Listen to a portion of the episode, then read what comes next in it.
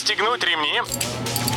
Программа «Путешествие с удовольствием». Стартует через 3, 2, 1.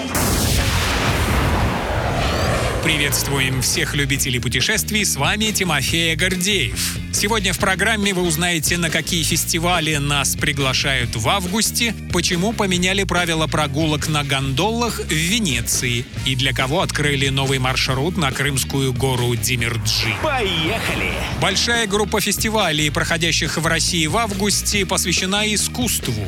В Северной Осетии уже сейчас можно усладить слух искусным пением. Во Владикавказе проходит международный фестиваль хоровых коллективов «Мое сердце в горах». Далее любители импровизации и известных стандартов приглашают в подмосковный музей-заповедник «Горки Ленинские». 19-20 августа здесь пройдет 9-й международный фестиваль «Джазовые сезоны». По словам его художественного руководителя, народного артиста России Игоря Бутмана, на фестивале всегда присутствует музыка на любой вкус. Сложная и простая, лиричная и зажигательная. А в конце месяца, 25-27 августа, надо ехать в Нижний Новгород на международный фестиваль медиаискусства «Интервалс», чтобы подивиться впечатляющим инсталляциям, аудиовизуальным перформансам и музыкальным концертам. Правило есть правило. Венеция мелькает в туристических новостях в последние годы, в основном, к сожалению, по невеселым поводам.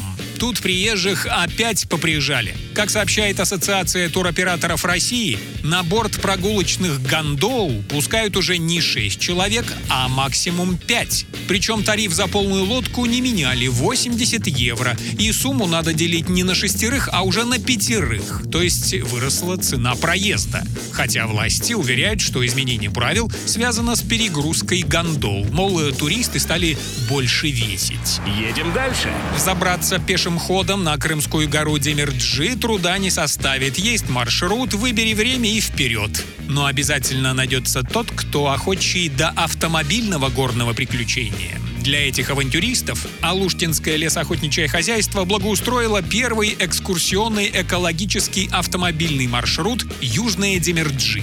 И тут следует быть особо внимательным. Позиционируется этот маршрут как повышенной опасности. Надо все согласовать с Министерством курортов и туризма Крыма. Выходить на новый маршрут разрешено сезонно, с апреля по ноябрь. Путь займет около трех часов. Любой из выпусков «Путешествия с удовольствием» можно послушать, подписавшись на официальный подкаст программ Дорожного радио. Подробности на сайте дорожное.ру. Дорожное радио вместе в пути. Программа «Путешествие с удовольствием». По будням в 14.30. Только на Дорожном радио.